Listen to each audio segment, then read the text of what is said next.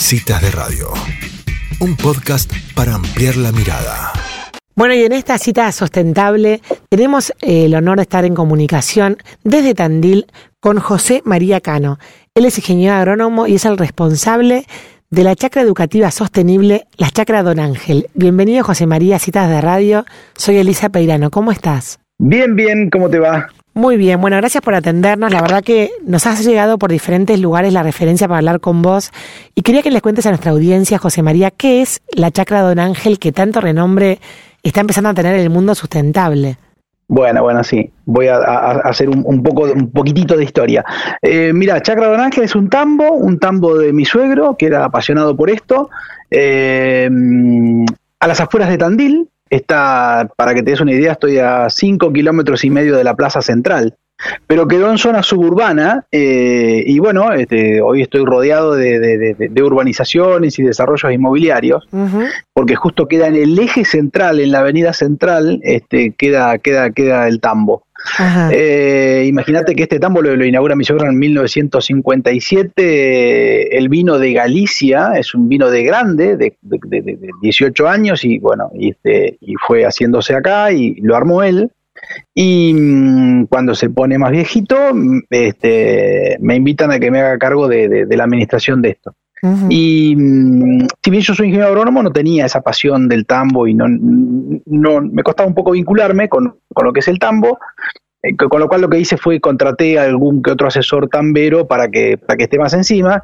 Y yo me, me empecé a ubicar de otros temas colaterales, como por ejemplo este, el tema de las pulverizaciones periurbanas y, todo lo que teníamos que tener, ¿no? Porque fue avanzando mucho, si bien Tandil está muy organizado y tiene una normativa y todo, fue avanzando mucho en la sociedad esto de este, veo una pulverizadora y, me pongo loco. Entonces, em, empecé a trabajar mucho sobre eso, empecé a trabajar en el 2000, diciembre del 2016, decidimos directamente eh, dar un corte a, a las pulverizaciones y bueno, hoy nos, nos, dimos unos cuantos golpes, pero, pero, pero yo te diría que, hoy salimos a flote y fuimos generando vínculos con, la Universidad del Centro, con la Universidad Nacional del Centro, con la Facultad Veterinaria.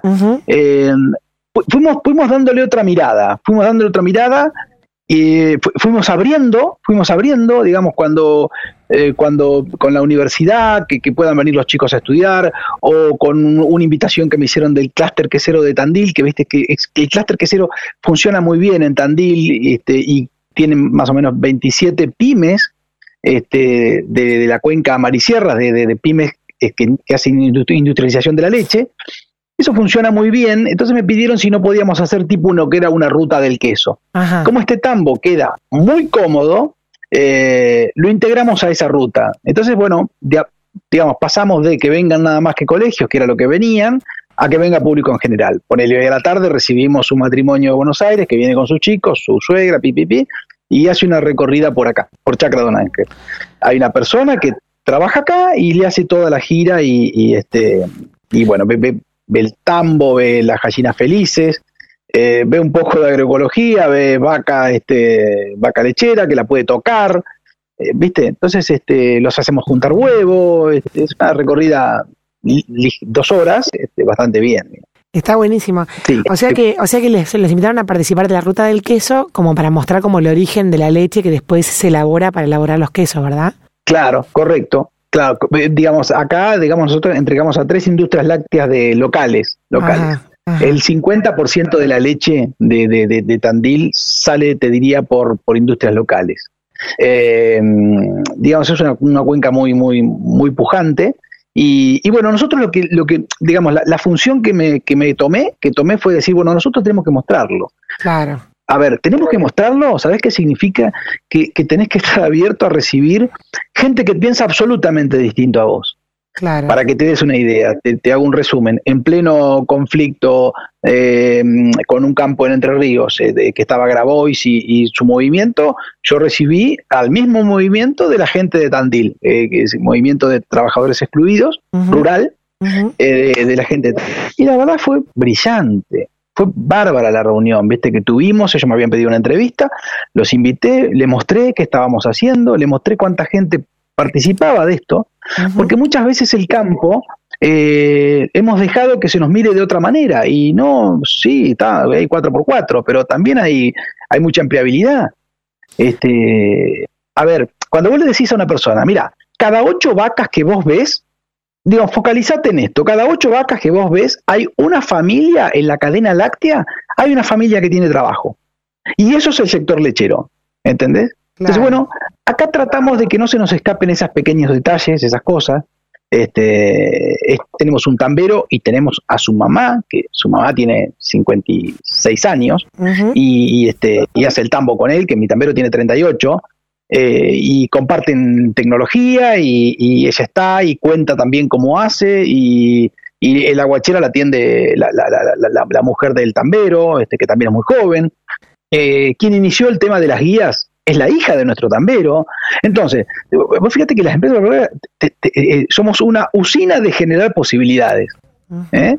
Yo digo, eh, Priscila, la hija de nuestro tambero, en realidad elige guía, guía de turismo, elige esa carrera, que ahora está estudiando y lo la tuvimos que reemplazar, elige esa carrera porque la, la mamó acá, porque, y porque hizo los primeros palotes acá, la acompañaba yo primero, después una asesora de cambio rural turismo que tenemos, que, que, que Marilena Valdés, que que, trabaja bastante. este, tenemos un montón de proyectos, tenemos un proyecto de accesibilidad, digamos, tenemos un proyecto de accesibilidad que ahora lo inauguramos acá en Chacro de Ángel el día 26 con, con una organización que se llama Jano por Todos y Mesa Solidaria. Eh, Qué bueno, José María, nos movilizamos, pero desde otro lado. Eh, en realidad, esta, esta entrevista es, dentro de la cita sustentable, pero escuchándote hablar me di cuenta que la sustentabilidad de ustedes también pasa por la gente, ¿no? Por esto que decís de la comunicación. Eh, contame, me, me, decía recién que la cercanía de la ciudad supuso un problema al principio por el tema de las pulverizaciones y ahora hicieron como un cambio ustedes, como me hablabas de tu, tu cambio de cabeza un poco, pasaron a ser una, un tambo agroecológico. Explícanos un poquito qué quiere decir en términos productivos ser un tambo agroecológico. Dale, dale. Mira, el tambo agroecológico es, digamos, la, agroecología de, momento no te limita no aplicar este, eh, agroquímicos. No, lo que, lo que sí, lo que sí te, te, exige que vos este, seas muy responsable de eso. ¿Está bien? bien? Acá de hecho no lo hacemos, no, no, lo hacemos, pero, pero por otras cuestiones, porque ya creo que le tomamos la mano. A ver, te cuento cosas que, que, que van pasando. Y, y, bueno, y estamos en una, en, en OBIS 21, digamos, estamos en una, en una, nos, metimos en una certificación que, que, te ofrece OBIS 21, eh, que como final último tiene la venta de carbono, pero en el, en el, en el medio te mira, te mira y te mide eh, ¿Cómo actuaste vos respecto de la cantidad de especies? Porque se busca biodiversidad. Eh, y bueno, y eso va a tener un impacto sobre la infiltración del suelo. Y tiene un impacto sí o sí con su, balance de carbono. ¿Y qué hicimos para llegar a eso o qué estamos haciendo?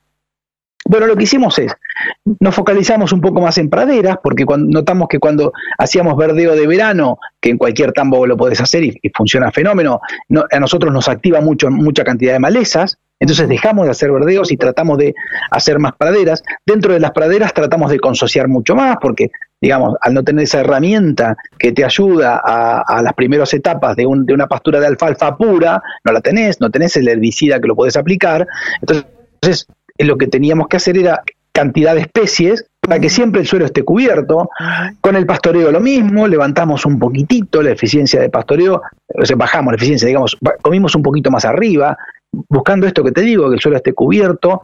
Eh, cuando tenemos malezas difíciles tipo cardo, que acá lo que tenés es cardo y gramón, eh, con el tema del cardo vamos atrás con una desmalezadora, vamos por detrás del, pastoreo. Con el tema de fertilidad empezamos a hacer redes de agua. Y acá te encuentro un detalle que está bueno. Acá te encuentro un detalle que por ahí, por ahí no tiene que ver con, con el tema de sustentabilidad, pero sí tiene que ver con algo. Eh, a mí me daba vuelta en la cabeza este tema de tener el agua en la parcela o no. Los tamberos lo van, lo van a saber entender, digamos. Eh, una cosa es que la vaca tenga el agua a 200 metros y la otra cosa es que la tenga a 500 metros. Siempre me daba vuelta. ¿Qué impacto podía tener eso y qué sé yo? Cuando dejas de fertilizar, empezás a decir cómo me gustaría tener toda la bosta repartida en los potreros perfectamente bien. Claro. Detrás de eso, dije, bueno, esto sería un lindo ensayo para hacer. Y me quedaba dando vuelta ahí porque uno no le puede poner el cuerpo a todo, me quedaba dando vuelta. Viene una chica de Trenkelauken que se llama Lucía Aldunsin. Sí. em, bueno, que Tambera, de su papá Tambero, qué sé yo, que se estaba por recibir de agronomía en, en, en La Plata, y me pide una pasantía. Entonces le digo, mira, si, si para dar vuelta conmigo en la camioneta, te vas a aburrir, entonces le propongo este ensayo. Le digo, ¿por qué no hacemos este ensayo? Lo convoqué, lo convoqué a Martín Díaz Orita, que es un investigador que está en la Universidad de La Pampa y es amigo, para que me lo diseñe. Y diseñamos un ensayo. Diseñamos un ensayo de qué impacto tenía tener el agua, la, bebida en la parcela. Hola, hola. Sí, acá está. Bueno, eh, y, y, eso fue genial. Eso fue genial porque nos, nos, con repeticiones y todo, con, con, rigor científico, y eso fue genial porque en realidad nos demostró que este, hay un 70% más de bosteo, que la distribución de la bosta es mucho mayor, mucho mejor cuando vos tenés el agua en la parcela, pero que además me impactó en medio litro de leche más, ¿viste? claro. Entonces, la, realidad es que a la vaca cuando le, le, le, acercás un poquito de bienestar animal, que es otra, otra de las tesis que se está trabajando acá con la UNICEN, digamos, hay algo, se está trabajando sobre qué es bienestar animal en la cuenca Marisierra, digamos, están como trabajando sobre eso. Cuando vos le agregás un poco de bienestar animal, la vaca da más leche. Está claro eso. Cuando hay calor le pones sombra o, que tenga sombra natural, cuando le acercas el agua, cuando tenés un camino, este, acá el, barro impacta mucho, cuando vos, vos tenés un camino para los días de lluvia que, que, que, es entoscado y, y, nos embarra, bueno, todo eso te agrega. ¿Está bien? Perfecto. Eh, bueno, yo viste, me dejas hablar y. No, no, no. Te, vengo, te vengo haciendo perfectamente. Y vuelvo a esto de, bueno, mirando las, las imágenes que tienen las redes de Chacras Don Ángel, vuelvo a la importancia de la comunicación. No veo a los niños que sepan que el huevo sale de la gallina y no del supermercado. Veo la importancia de estar orgullosamente eh, produciendo el alimento y que la gente se entere de eso, de cómo funciona. Me parece tan, tan rico este, este intercambio entre, entre, la, entre la urbanidad y el y el sector agropecuario que, quería que me dijeras, te escucho como un gran comunicador y, te, te, he leído notas de, la importancia de la comunicación sobre lo que hacemos, ¿no? Y bueno, y qué mejor esto que mostrarlo físicamente en la chacra. Y mira, sí, y, la verdad que si bien, si bien, este, yo no tengo la pasión que tenía mi suegro por el tambo, y, y, la gente que me conoce lo sabe, yo estoy acá casi de extraterrestre, me tocó, me tocó, pero no tenía esa pasión sí me gusta esta parte de comunicar, porque cuando vos lo ves de cuando vos no sos tambero y lo ves de afuera, yo le digo en la cuenca lechera Marisierra, yo digo, muchachos, este, ustedes se dieron cuenta que el 50% de las personas que trabajan en los tambos de Cuenca Marisierra es, eh, son mujeres. Y se dieron cuenta que no solo son secretarias, que hay mujeres en la fosa, que hay mujeres encargadas de tambo y que hay mujeres empresarias. ¿Se dieron cuenta? Bueno, la realidad es que la gente como convive con eso permanentemente, no se da cuenta. No se da cuenta, no lo, no, lo pone y como no se da cuenta no lo comunica porque pasa a ser algo de la cotidianidad. Claro. Cuando nosotros diseñamos el recorrido, y te cuento esto y, te vas a dar cuenta, nosotros puntualizábamos mucho sobre las técnicas. Esta vaca da tantos litros de leche, come tanto de silo, come tanto de esto, come pi, pi, pi, pi, pi, y la gente no le interesa eso. Mm. La gente que viene acá le interesa saber, por ejemplo, bueno, ¿cómo, es la vida del tambero? Este, le, interesa meterse a, tocar los ternitos? Mm. Este, eh, eh, si, la, si, si, las gallinas dan un huevo o dan tres por día, es lo mismo. Ellos necesitan ir a buscar el huevo, agarrar la gallina, este, eh, ir, a, ir a hacer este, con la canastita ir a buscar el huevo, y ahí ir, ir contándole, ¿viste? Porque Matías, el chico que está ahora, que estaba en mantenimiento y, y ahora está en esa parte de, atender, porque, bueno, este, Priscila está estudiando y tiene mucha carga horaria, eh, bueno, lo hace y lo hace a la perfección, a la perfección, ¿viste? Eh, yo creo que, que, comunicar es clave para nosotros, es, es clave y creo yo que tenemos, ¿viste? Yo deberíamos como, como institución, nosotros estamos en Movimiento CREA, estamos en Movimiento Cambio Rural, estamos en todo, en todo lo, donde se pueda. como institución, claro, como institución deberíamos este, dedicarle un poco más tiempo. Y viste que siempre tenés algún paisano divertido en el campo, bueno, y ese capaz que es el que hay que darle un apoyo y, que cuente, ¿me entendés? En, ese, día abierto que vos tenés. Claro, está este, buenísimo, está buenísimo. Y me imagino que también la Chacra de Ángel tendrá una huerta, ¿no? Eh, José María. Sí, tenemos, tenemos una huerta de Josefa, tenemos una huerta de Josefa, que mi suegra tiene 84 años, y, y esa es otra de las características de, de, de, de mucho de esto, ¿no? Y sobre todo en Tambo, este, eh, que vivimos acá. el, el, el, el, dueño del tambo no puede vivir muy lejos del, del, tambo por, por, por, por, lo importante que es, ¿no? Y, y bueno, y, y, mira, hay, hay dos cosas que están de moda, hay dos cosas que están de moda, que lo hablaba el otro día con un, con un sociólogo del INTA que es genial, que se llama Roberto Cittadini, y yo le decía, mira, ahora se está hablando mucho de agrofloresta.